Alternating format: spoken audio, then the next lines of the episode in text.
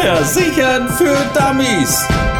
Von A wie Auto bis Z wie Zimmerpflanze. Und da haben wir auch schon wieder November, eine neue Woche und eine neue Folge von Versichern für Dummies. Und auch heute ist unser Thema das Auto. Wir haben ja letzte Woche über Wildunfälle gesprochen. Diesmal geht es vor allem um das Thema Licht und auch um das Thema Unfall. Fangen wir aber an mit dem Licht, denn ihr kennt es bestimmt, jetzt gerade zur dunklen Jahreszeit ist richtiges Licht besonders wichtig. Ich selbst habe mein Auto schon testen lassen, alles richtig einstellen lassen, sodass keiner mehr geblendet wird oder vor allen Dingen auch alle Lichter funktionieren und ich alles sehe, vor allen Dingen aber auch ich von allen gesehen werde. Warum richtiges Licht wichtig ist, darüber spreche ich jetzt mit Carsten Priebel von der LVM Autoversicherung. Hallo. Hallo. Warum ist die Beleuchtung im Herbst besonders wichtig? Im Herbst steigen die Unfallzahlen und sie steigen aufgrund veränderter Lichtverhältnisse und jeder Autofahrer kann dazu beitragen, indem er auf richtig eingestellte Lichter achtet. Das Unfallrisiko ist nur das eine. Natürlich hat man auch mit Bußgeldern zu rechnen, sofern man nicht auf seine Lichteinstellungen geachtet hat. Ja, oftmals wird man ja gerade von Leuten geblendet, die mit Fernlicht oder Nebelscheinwerfern rumfahren. Wie setzt man die denn richtig ein? Wichtig ist, dass das Fernlicht nur dann eingesetzt werden soll, wenn es dunkel ist, also auf keinen Fall bei Nebel, denn da können die Reflexionen, die zurückkommen, eher irritieren und die Gefahrensituation auf der Straße erhöhen. Dafür hat man schließlich die Nebelscheinwerfer. Allerdings muss man beachten, dass die Nebelschlussleuchten nur bei einer Sicht unter 50 Metern eingesetzt werden dürfen und nicht schon bei Regen oder Schnee oder ungünstigen Sichtverhältnissen. Was sollten wir denn sonst noch über Scheinwerfer und schlechtes Licht wissen? Die häufigsten Ursachen für schlechtes Licht sind alte Lampen und falsch eingestellte Scheinwerfer.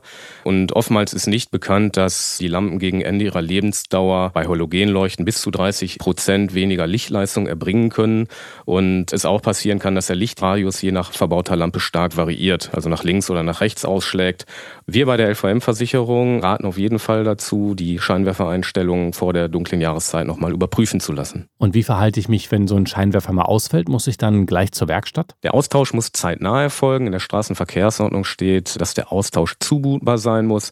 Also man hat auf jeden Fall Zeit, den nächsten Gang in die Werkstatt anzutreten. Und um einem solchen Ausfall vorzubeugen, bieten viele Werkstätten den großen Lichttest an.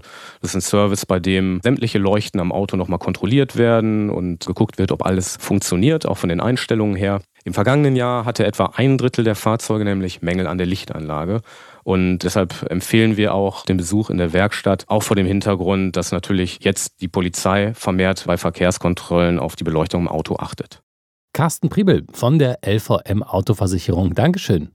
Sehr gerne. Schlechtes Licht und vor allem schlechte Sicht sind Hauptursache für viele Verkehrsunfälle, gerade jetzt zur dunklen Jahreszeit.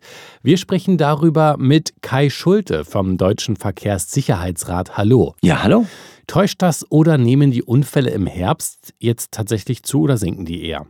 Also wenn man die letzten Jahre betrachtet, die Unfallzahlen sind grundsätzlich leicht zurückgegangen. Aber wir haben halt immer diesen Anstieg im September, Oktober, dann wenn die Menschen von anderen Mobilitätsformen wie Fahrradfahren, wie Motorradfahren aufs Auto umsteigen. Und damit steigt auch rasant die Unfallzahlen im Herbst an. Und dann ist es einfach mit dem Herbst eine Umstellung fürs Fahrverhalten. Und das betrifft jeden. Und zu welcher Tageszeit passieren die meisten Unfälle? Ja, die Unfälle sind immer morgens zwischen 6 Uhr und 8 Uhr zu verzeichnen oder halt am Nachmittag zwischen 17 und 18 Uhr. Das sind die Stoßzeiten, da ist der Berufsverkehr da und vor allen Dingen es sind Einschränkungen vom Sehen her da. Das sind jeweils die Dämmerungsphasen, da wo also das Licht sehr schräg ist oder die Sonne auch mal ganz tief steht, wenn sie noch da ist. Und das beeinträchtigt natürlich die Wahrnehmung im Straßenverkehr. Okay, eher innerorts oder außerorts, wo kracht es denn häufiger? Also es ist nicht die Autobahn, es ist schon die Landstraße, aber viel kritischer ist es innerorts. Also innerorts haben wir einfach deutlich mehr Verkehr, wobei ich sagen muss, außerorts Landstraße haben wir die deutlich schweren Unfälle. Also so muss man differenzieren. Die meisten Unfälle sind innerorts, aber die richtig schweren sind dann außerorts. Und was für Unfälle haben wir jetzt im Herbst am häufigsten? Klassiker ist der klassische Auffahrunfall. Also man hat ja sein Gefühl des Bremsens aus den Sommermonaten mit und jetzt im Herbst wird es alles ein bisschen rutschiger und man fährt dieselbe Geschwindigkeit, dann reicht eben der Abstand nicht mehr, den sie haben. Und das andere, Abkommen von der Fahrbahn. Man ist für die Witterungsverhältnisse zu schnell. Wie sollten Autofahrer ihre Fahrweise jetzt im Herbst denn dementsprechend anpassen? Grundsätzlich, wenn wirklich der Herbst beginnt, wenn dieses Nasse dazukommt oder viel Laub auf dem Fahrbahn ist, am besten mit deutlich weniger Geschwindigkeit, als man es bisher gewohnt ist und den Abstand nach vorne deutlich vergrößern. Dass man ein Gefühl für die neue Jahreszeit bekommt und ein Gefühl für die Witterungsbedingungen und die Widrigkeiten auf den Straßen. Kai Schulte vom Deutschen Verkehrssicherheitsrat, vielen Dank. Ja, gerne doch. Also, wenn es nass und rutschig ist im Herbst, lieber langsamer auf den Straßen unterwegs sein, denn die Devise heißt, lieber später am Ziel ankommen als gar nicht.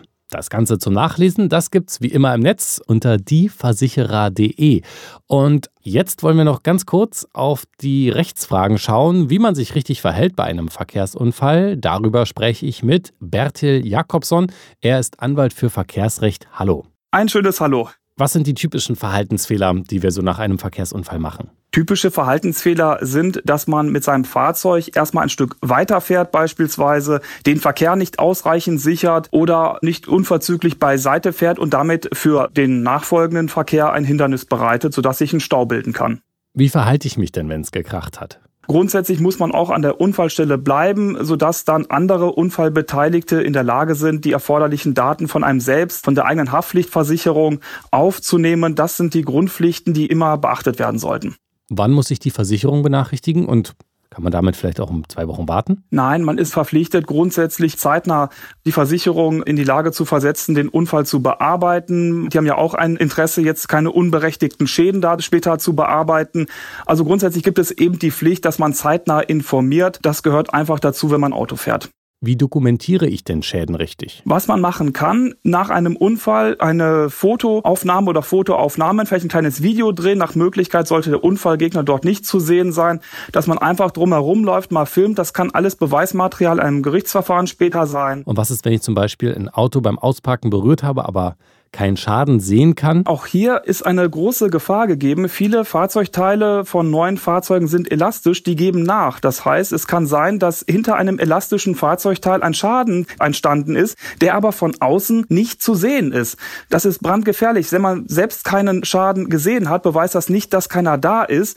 Auch hier, selbst wenn man keinen sieht, im Zweifelsfalle immer die Polizei rufen, damit das aufgenommen wird. Und wenn der Polizeibeamte selber sagt, dann da ist nichts, dann ist man erstmal auf der sicheren Seite. Bertil Jakobson, Anwalt für Verkehrsrecht, vielen Dank. Kein Problem. Nach einem Unfall also immer möglichst schnell die Versicherung informieren. Die Polizei braucht es nicht immer unbedingt bei kleineren Bagatellschäden und erst recht keinen Anwalt. Aber natürlich hoffen wir, dass es bei euch nicht so weit kommt. Vorsichtig fahren, immer einmal mehr gucken und vor allen Dingen mit der Dummheit der anderen rechnen. Das war's auch schon wieder für diese Woche. Ich wünsche euch gute Fahrt. Schauen wir noch kurz auf nächste Woche. Da geht es ums Thema Auto, wer hätte es gedacht, und diesmal um Diebstahl. Also, macht's gut, bis dahin und tschüss. Versichern für Dummies. Von A wie Auto bis Z wie Zimmerpflanze. Jeden Montag neu. Alle Folgen und weitere Podcasts bei Podnews und allen wichtigen Podcast-Portalen.